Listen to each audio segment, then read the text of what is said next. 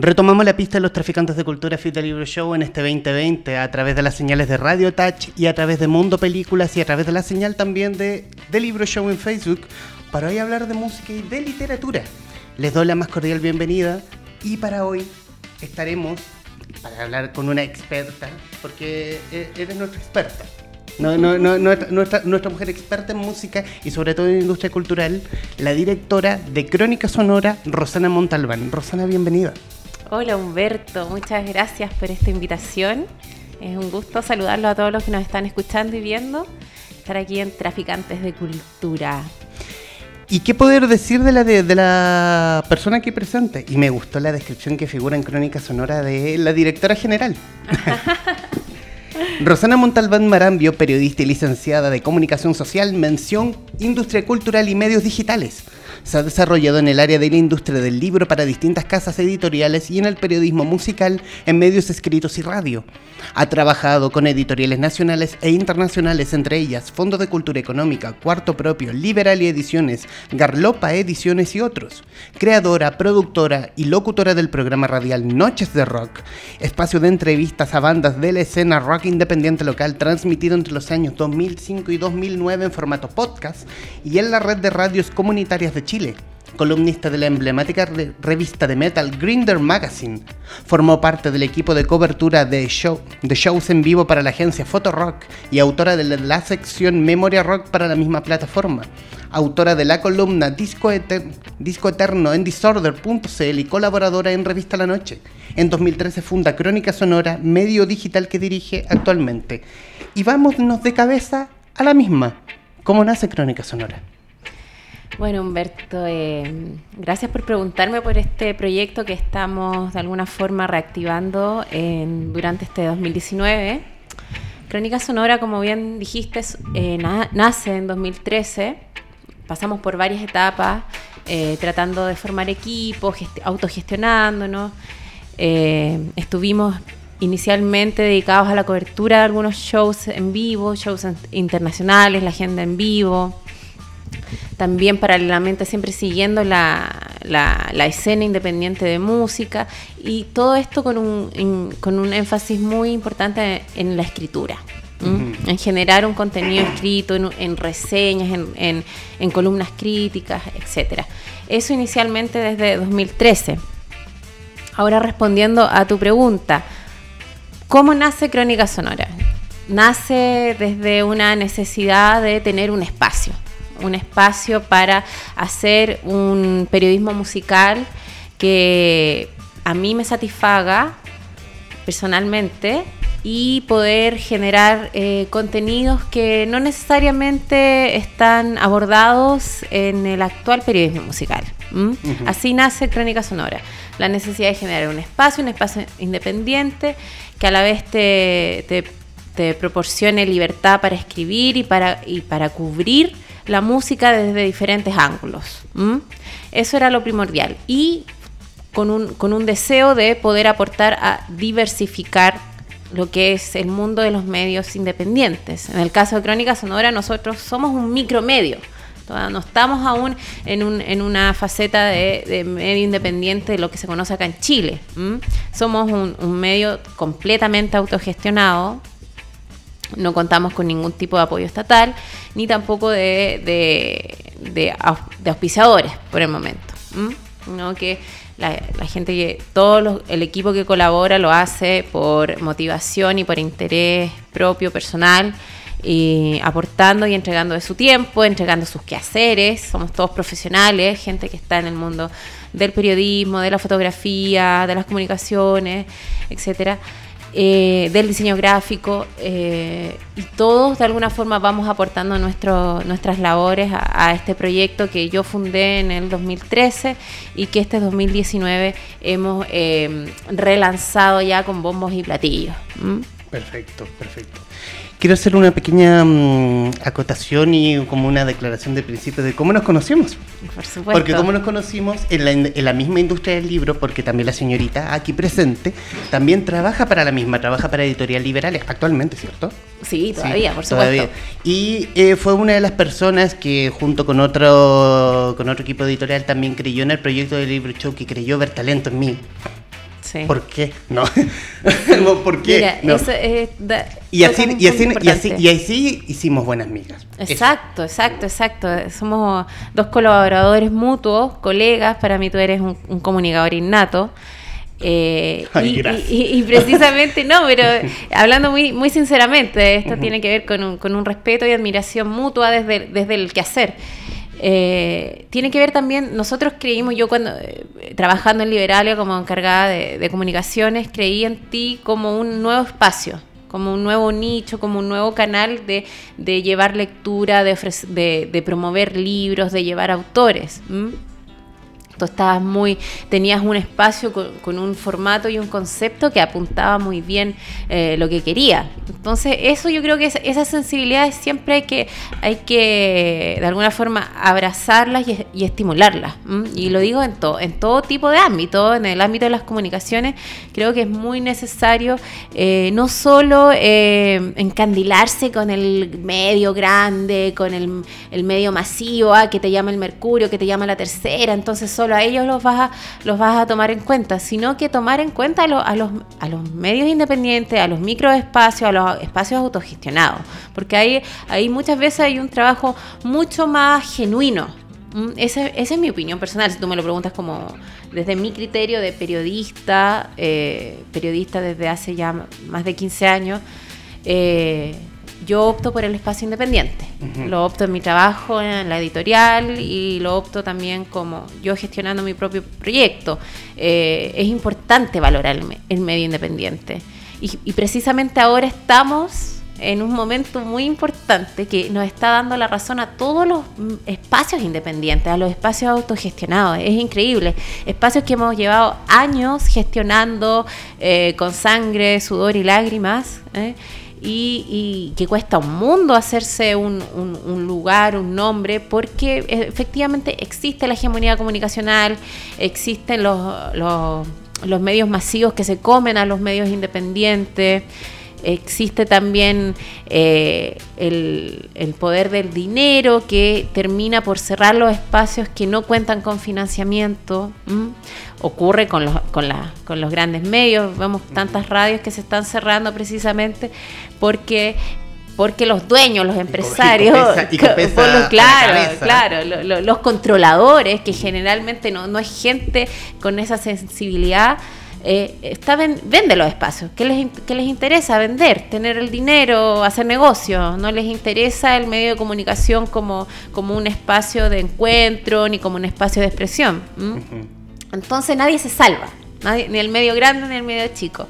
Pero el medio chico, muchos medios hoy en día que llevaban años promoviendo o difundiendo lo que estaba pasando en el país, con miradas más críticas, con, con algunos eh, medios con, posiciones más, más radicales o con, o con militancias más marcadas, hoy día están teniendo una gran acogida entre el público, porque la gente está sedienta de información, de contenido serio. Eh, ya no quiere, no quiere recibir eh, pildoritas ni solo caras bonitas ni, ni, frases así muy cool, sino que quiere contenido. Entonces, eso yo creo que estamos viviendo en este momento eh, un, minuto muy importante para los medios autogestionados y también es muy importante los medios que los medios que están generando un discurso crítico, un discurso serio, que están tomando partido, que están tomando posición. Eso se está valorando. Y en el y en el y en tu expertise como medio musical, ¿hay una cierta hegemonía en la parte musical donde prefieren cierto cierto medio por no irse a otro medio? Sí, absolutamente. Sobre todo, sobre todo en grupos más bien under. Claro, mira, absolutamente. Mira, ocurre un fenómeno que yo, bueno, la verdad es que de alguna forma me ha, tocado estar adentro y fuera, y la mayor parte del tiempo muy fuera, porque los medios eh, de comunicación musical tienen sus propios códigos, sus propios intereses funcionan de determinadas maneras, tienen que satisfacer determinadas audiencias, a determinados auspiciadores y, vender determinados discursos. Y esos, esos discursos tienen que ver precisamente con con, lo económico, con lo que con lo que está marcando, con la tendencia, etcétera. La música, los medios musicales lamentablemente no se salvan de eso. En, en Chile hay medios musicales, hay mucho medio eh, digital, pero ya no existe ninguna, ninguna publicación impresa, lo cual te dice mucho del estado de los medios en Chile. O sea, tú cuando vas afuera y le conversas a alguien que no existe una revista impresa de música en Chile, no te lo cree, no te lo cree.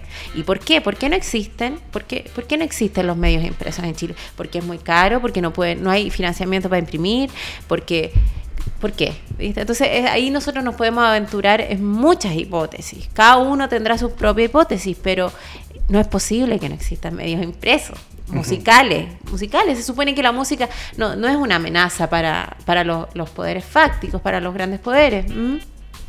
Sin embargo, acá no, no hay posibilidad de desarrollar un proyecto de medio musical a largo plazo impreso. ¿Por qué? Porque no hay financiamiento, no hay apoyo. Es más, eh, eh, eh, es más rentable hacer un sitio web digital, una radio online, un canal de YouTube.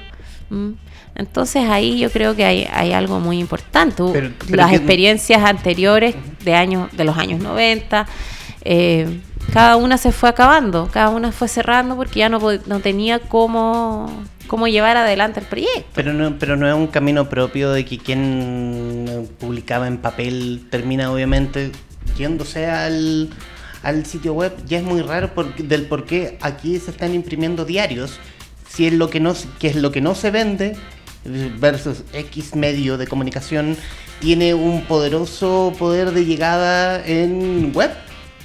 No, pero es que claro, es que el web, o sea, el formato web es siempre importante, o sea, no es en desmedro del otro. ¿Me entiendes? Entonces es como. sí, sí, Crónicasonora.cl. Sí, por favor, visítenlo, visítenlo, léanos. Em, claro, es que lo que pasa, el, el formato digital es un formato necesario, absolutamente necesario pero el, formato impreso es, relevante, es demasiado relevante para el, periodismo. Sin embargo, en Chile, el caso chileno es muy especial. Tú esto no te lo encuentras fuera afuera. El, caso chileno es muy especial. en todo da lo mismo, da lo mismo cuando lo digas, dónde. El área, el área, el, el, ámbito que sea, y ahí, ahí vemos que estamos completamente atravesados por el neoliberalismo y, y nadie, ningún, ningún ámbito, ni el más under, ni el más alternativo, eh, se salva, se salva porque eh, ha, modificado nuestras formas de trabajo, nuestras formas de relación, formas de desarrollo. Entonces, eso yo creo que es un, es un, es un factor que aquí hace rato se pierde, se pierde de vista. Em, bueno, lo que pasó con la, con, con la tercera, perdón, eh, cuando anunció también que iba a salir más en papel, que, optaban por, el formato digital. El formato digital es importantísimo, es, un complemento, tiene que existir, no te puedes marginar de eso. Pero el formato impreso también es una declaración de principio, ¿entiendes? O sea, tú vas a Argentina y todavía tienes revistas impresas. Mm. Tú vas a España, todavía tienes impreso. ¿Cómo es el caso de la industria musical afuera de la, de la, industria de literatura musical escrita, revistas versus la chilena? Eh, bueno, muy extensa, muy extensa y, mayor, de larga data. Eh, Chile, eh, obviamente, el apagón cultural que causó la dictadura fue importante y dejó un gran vacío. Si bien siempre hubo, obviamente, eh, pequeñas experiencias y proyectos que se trataron de mantener paralelamente, muy loables y muy recordadas por todos y que afortunadamente uno puede encontrar en la Biblioteca Nacional. Eh, claro, en, Argentina y la producción argentina o en España, en, México también, que estamos hablando de ejemplos completamente diferentes a, los de Chile. Son históricamente diferentes, demográficamente diferentes, entonces no son comparables. No son comparables, pero son completamente diferentes. O sea, el, caso chileno nuevamente eh, es bien eh, triste, por decirlo así. O sea, nosotros se comenzó a desarrollar seriamente esto, obviamente, con, con, la llegada de la, de la neodemocracia, pero y continuó, hubo una escena muy vigorosa durante los 90, hubo publicaciones emblemáticas de música como La Extravaganza, también existió acá la revista Rock and Pop, en los diarios había un suplemento dedicado a la música, etcétera. Todo eso fue desapareciendo con la llegada de los 2000, con la, desaparición del impreso, etcétera, la, llegada de los nuevos formatos. Pero, pero Chile siempre ha tenido una dificultad con los medios. Recordemos que se cerraron diarios tan emblemáticos como La Época, por ejemplo, que era un diario eh, de absolutamente, de, un gran material periodístico, eh, cultural, que pocas veces es un caso bastante especial, que, quedó ahí en, el olvido, que definitivamente cerró y dejó huérfano a una larga lista, un gran, un gran número de periodistas bastante emblemáticos que, después se fueron repartiendo en otros medios y haciendo otros proyectos. Volvamos a Crónica Sonora. ¿Cómo eh, el Crónica Sonora tiene un pool de columnistas bastante poderoso? ¿Cómo, ¿Cómo se arma un equipo así? Mira, eso, qué buena, me encanta que me, hagas esa pregunta, porque eso ha sido algo, algo que se ha ido construyendo con el tiempo. Mm, hemos ido poco a poco, eh, se ha ido sumando gente nueva eh, a, a, escribir a Crónica Sonora por diferentes conexiones. Hoy en día contamos con casi ya 10 colaboradores más o menos permanentes que están, están todos ligados al mundo de, la, de la edición, de la literatura, de la gestión cultural, etcétera.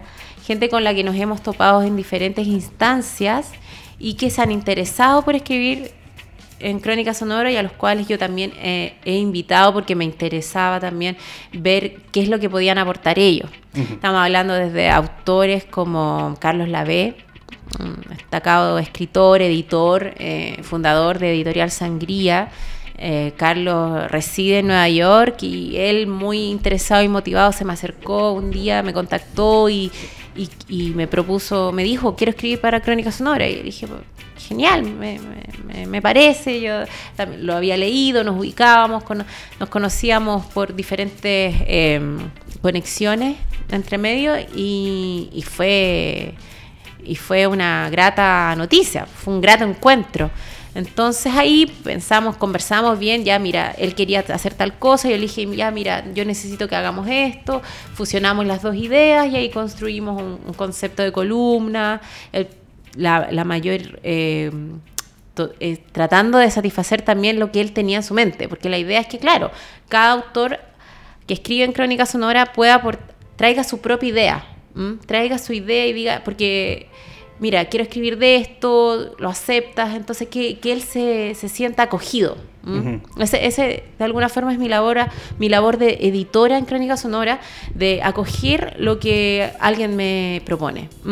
Porque muchas veces, los mismos autores me lo han dicho, muchas veces se han sentido muy, muy editados o muy coartados cada vez que ofrecen un escrito a un medio, a un sitio web.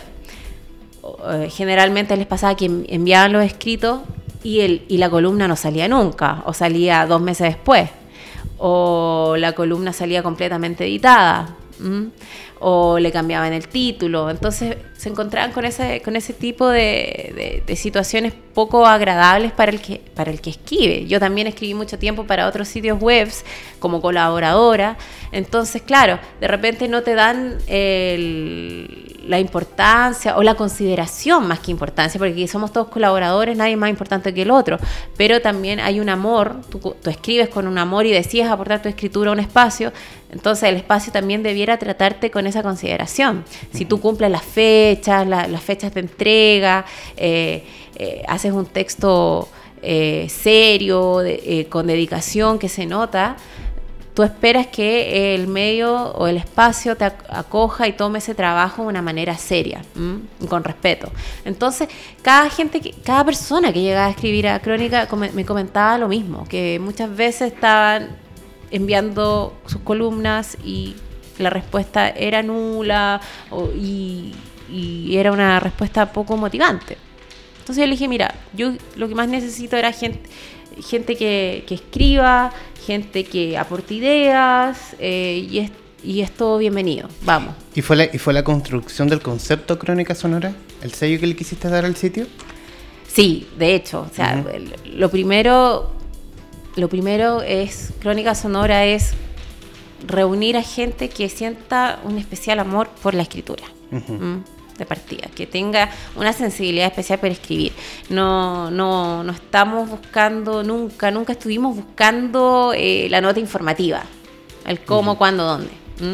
Nos interesaba eh, gente que tuviera una pluma, que tuviera un estilo para escribir. Eso era, eh, y que quisiera desarrollarlo también, porque nosotros también hemos, hemos trabajado con estudiantes de, eh, en práctica, de último año de periodismo, y claro, y la idea también es, entregarles esa herramienta, ir guiándolos, eh, mostrarles que hay diferentes formas de escribir. No solamente eh, la típica nota informativa, eh, un poco robótica que a veces, o el comunicado, que es el comunicado del copy-paste que se reproduce 20 veces en los medios. También enseñarles a escribir, a soltar, a soltar la pluma, aunque hayan errores, a soltarse, a soltarse. Nada, aquí nadie nace escribiendo ni sabiendo escribir, se aprende.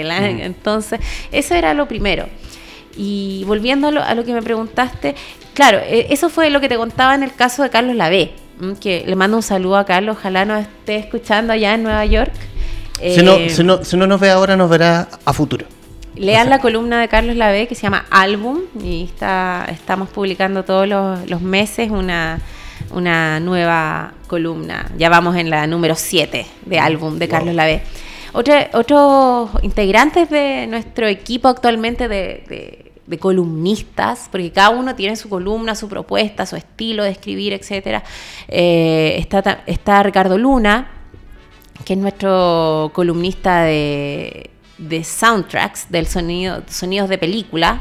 Sonido es un, espacio, una columna que entre los dos tratamos de construir. Él llegó con su idea también muy entusiasmado. Quería escribir sobre bandas sonoras de películas y le dije bienvenido, espectacular, mira hay que escribir una, columna eh, con ideas, una especie de un, ensayo breve.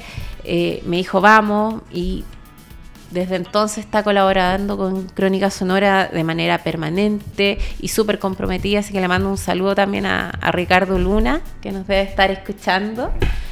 Eh, así que eso, eso con el equipo. También en el equipo no quiero, no quiero dejar de mencionar a, a Emilio Ramón de Santiago Ander, que también fue uno de los eh, columnistas más entusiastas que tuvimos desde, desde el año pasado y que todavía está con nosotros, por supuesto, y que desde el momento que lo invité a escribir me dijo sí inmediatamente, envió sus textos, entendió perfectamente lo que, lo que le proponíamos desde Crónica Sonora y, hasta el día de hoy ah, eh, estamos permanentemente colaborando. Luego se sumó Pablo Benavides, que es el otro director, editor de Santiago Ander, que también eh, una persona con especial sensibilidad hacia la música, le interesó inmediato sumarse eh, y enviar sus ejercicios literarios que mezclan eh, entre narrativa, narrativa de ficción y realidad y música.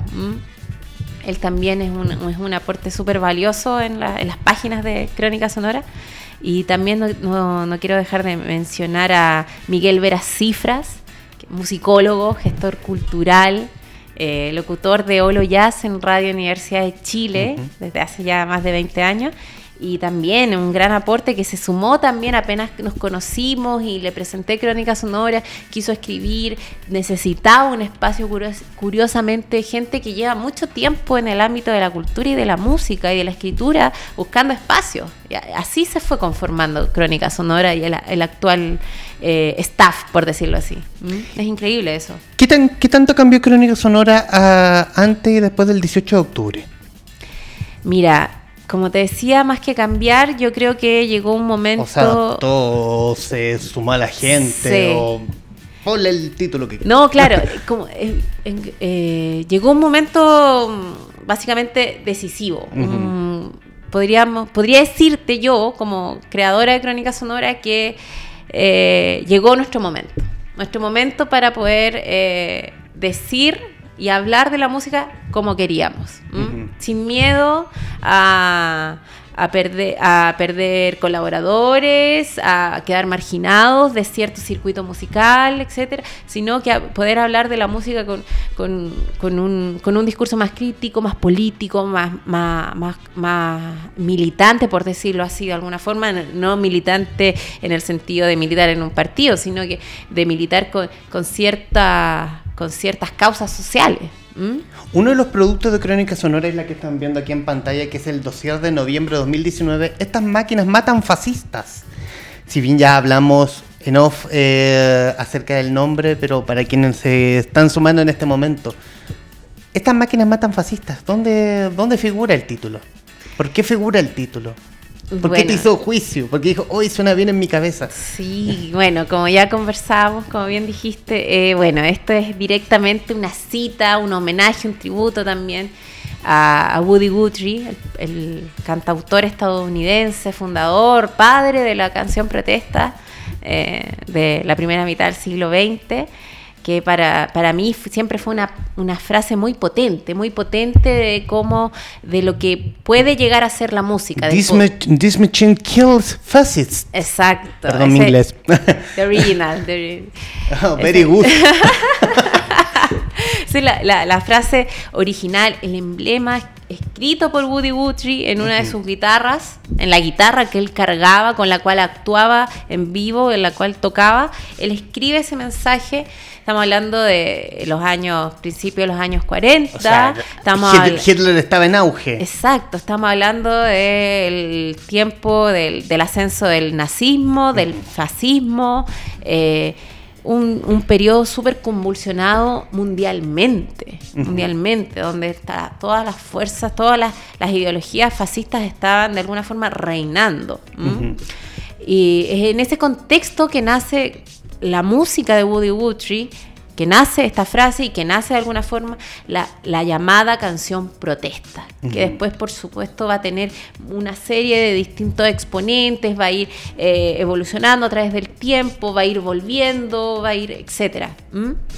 Entonces nosotros quisimos tomar esa frase tan emblemática y tan potente, que a veces suena un poquito, para algunos puede sonar un poco violenta, pero es una frase que dice mucho y que, dice del poder de la música. O sea, aquí hay, un texto principal y hay un subtexto sobre la música también. Estas máquinas matan fascistas. ¿De qué máquinas estamos hablando?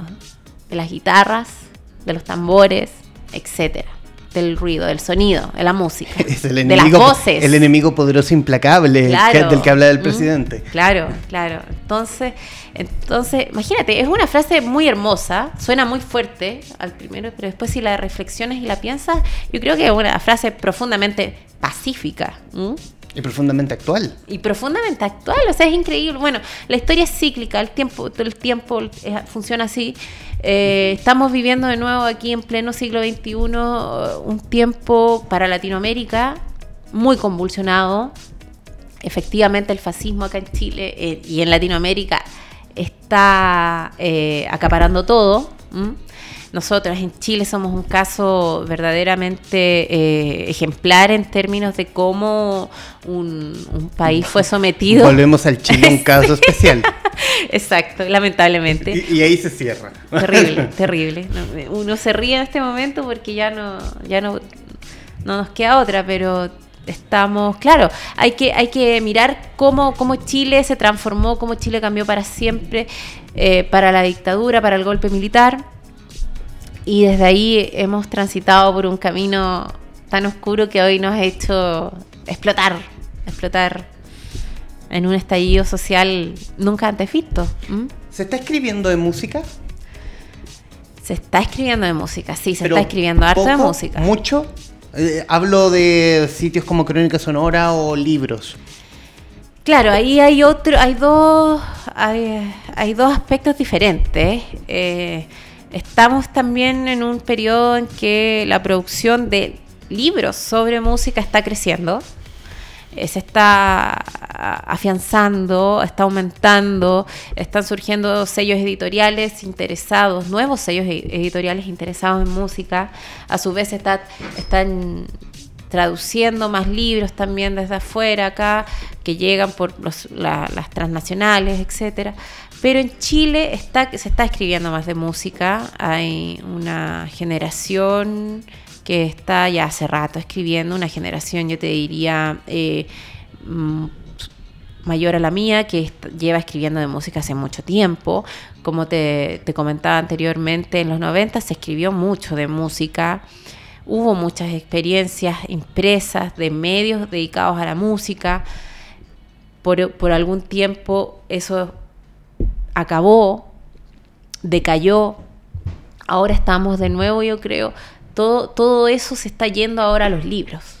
eso, eso yo creo que es el fenómeno que está pasando acá en Chile. La ausencia de, medios impresos y de un periodismo musical que permita em, eh, profundizar en los temas eh, es lo que se está Está, está, generando una producción de libros sobre música en Chile, de investigación, de biografía, de ensayos, etcétera. Ahí hay un gran universo todavía. hay un gran universo que en Chile todavía es joven. En alguna conversación, ah, por ahí, alguna vez me dijiste, y me lo preguntaste, dije, dime, ¿qué, hay mujeres, que hay mujeres escribiendo sobre música? ¿Y qué, mujeres se te vienen a la cabeza? Y de hecho, en mi ignorancia, la única que se me venía a la cabeza era Marisol García. Mm, Hace, es, es una mayor, ¿El medio de escritura de música es machista? ¿Un tanto machista? Sí, mira, yo ahí la verdad es que pueden haber, hay muchos, yo creo, se cruzan varias, varios temas. No sé si es machista per se, es, todos los ámbitos sufren machismo, todos sufrimos de machismo, hombres y mujeres. Eso por un lado, eso es lo primero. Eh, hay una ausencia efectivamente de mujeres escribiendo de música. Durante los 90 hubo mujeres. Era la década en que empezó Marisol, hasta Paula Molina. Paula Molina después se dedicó al periodismo en, todo sentido, no solo a la música, al periodismo informativo. Eh, y hubo algunas luces ahí, pero claro, hoy en día la única mujer que perduró en ese camino de manera seria es Marisol García y es la que todos mencionamos. Hay, hay, hay toda una, una producción hecha por, eh, hecha por ella. Entonces eso, eso nunca hay que olvidarlo. Pero claro, yo ahí me puedo aventurar en miles de hipótesis. Puede ser sí, no hay mucho espacio para, para, para nuevas voces. Eh, hay pocas mujeres, efectivamente, eso ya yo ahí yo no me yo no puedo eh, tener una respuesta de por qué efectivamente no hay mujeres. No sé si no hay si hay interés. Yo creo que faltan espacios. Yo creo que faltan espacios. Yo creo que sí el medio está está mayoritariamente manejado por hombres, acaparado por hombres, pero eso pasa en todos los ámbitos, no solo en el periodismo musical. Y lo otro que probablemente las pocas mujeres que hay aún no han logrado abrir un camino para que entren nuevas mujeres. Yo creo que eso podría ser una opción muy, muy más, más cercana a la realidad. Entonces, claro, ahí hay varios factores en juego. Yo espero que ahora en las próximas generaciones, la gente que está saliendo de periodismo, haya mujeres dedicadas a, escribir de música de una manera seria, de una manera crítica, a investigar, a, divulgar. Em, es, muy loco, es muy loco porque tú ves mujeres escribiendo de literatura, haciendo periodismo informativo, periodismo de investigación, periodismo científico, etcétera, pero periodismo, periodismo musical, poquísimas. Yendo, o sea, volviendo al tema del estallido social, eh, post 18 de octubre, la música fue parte fundamental en este estallido social.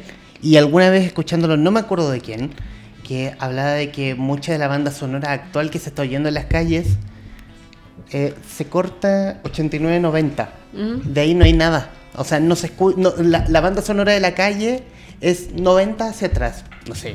Los prisioneros y no se me y es el único que se me viene a la mente en este momento. A tu juicio. A tu juicio como la, la experta en música. sí, mira, yo creo que bueno, hay varios aspectos aquí. Efectivamente el estallido social afortunadamente ha, tenido un importante componente musical. Estamos hablando desde desde la manifestación sonora en las calles, eh, la música que, que, espontáneamente surge, que ha surgido, los cánticos, los ruidos, los ruidos de las cacerolas, los tambores, las batucadas, etcétera. Todo eso ahí ya tenemos un panorama musical que tiene que ver directamente con la movilización, con la marcha, con la manifestación. Luego está efectivamente esta banda sonora estas grandes canciones de la música popular chilena que se han entonado en, en, la, en las movilizaciones y que tienen una carga histórica súper importante. Son efectivamente canciones que vienen de décadas pasadas, muchas de ellas surgidas durante la dictadura, porque ahí también hay todo un tema histórico, o sea, podríamos estar hablando horas y habría que hacer un estudio muy, muy... Eh, eh, profundo, de antropología, etcétera, porque estas canciones han vuelto. ¿Por qué han vuelto? ¿Mm? Por lo que nos dicen, por el momento que capturaron. Ese momento se está repitiendo en Chile o, esas canciones siguen evocando lo que, lo que Chile también peleó durante la dictadura. ¿Mm? Ahí hay varias respuestas. Yo creo que se ha, escrito bastante en estos últimos meses sobre estas canciones, sobre eh, el baile de los que sobran, sobre el derecho a vivir en paz, sobre em, eh, las canciones de sol y lluvia. Mm, efectivamente, hay una evocación, hay una evocación al pasado, eso tiene que ver efectivamente porque hay demandas que vienen desde mucho tiempo, hay demandas que están heredadas de la dictadura, etcétera.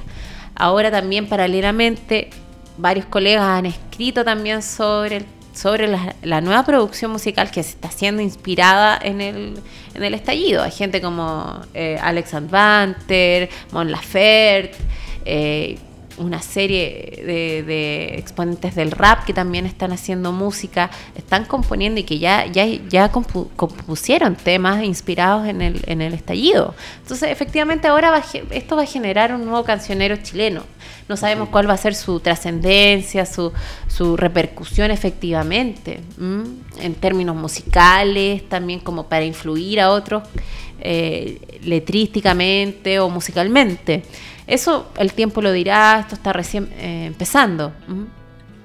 Eso, eso por una parte, eso por una parte. Eh, y lo otro tiene que ver con, estar eh, recuperando una especie de, de, sentimiento, de sentimiento que entrega esta música, yo creo, que tiene que ver con, con el ánimo de estar movilizado, de seguir adelante. Y es una suerte de inspiración. En el fondo, toda esta música está funcionando, o sea, te lo digo yo como una persona que, se declara melómana, que ama la música, y esta música de alguna forma nos inspira, nos inspira constantemente, y nos inspira sobre todo en un momento como el que estamos viviendo. Perfecto, perfecto. Bueno, ya para finalizar, primero, Rosana Montalbán, agradecerte ha costado esta invitación, pero al finalmente se dio. Lo hemos logrado, lo hemos logrado. Eh, hemos reabierto, hemos reabierto la temporada, esta temporada 2020, cargadita la música. Buena polera, buena polera. y eh, bueno, obviamente agradecerte, agradecerte de la forma que se agradecen todas las sesiones de Traficantes de Cultura y anteriormente de Libro Show en vivo, que es oh. con la taza en cuestión, con nuestro logo brandeado. Por favor, muchas gracias. Qué mejor tomar mi café matutino con esto. Y, pedirle, Matías, si nos puedes, puedes tirar la página al Crónica Sonora de fondo y para tenerla y para acordar y para juntarla con la pregunta. ¿Cómo proyectas? Hemos iniciado nueva década. Exacto. ¿Cómo proyectas Crónica Sonora en esta próxima década? Wow, lo, proyecto creciendo y siguiendo y siendo consecuente, siguiendo una, una, línea editorial que, que, nació para ser un espacio divergente, un espacio eh, alternativo a lo que ya hay.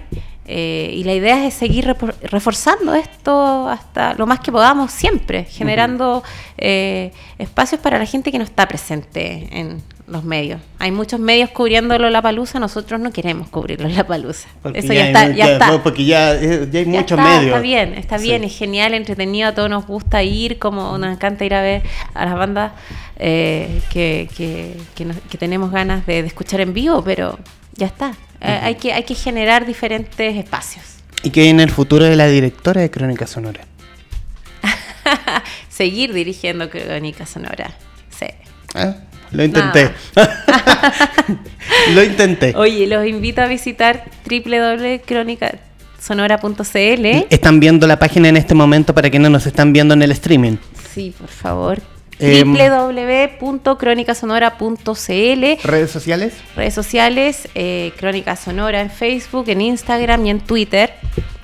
Y eh, a leer y a descargar nuestro dossier, estas máquinas matan fascistas, que es un excelente compendio de, lectura musical para continuar movilizados en las calles.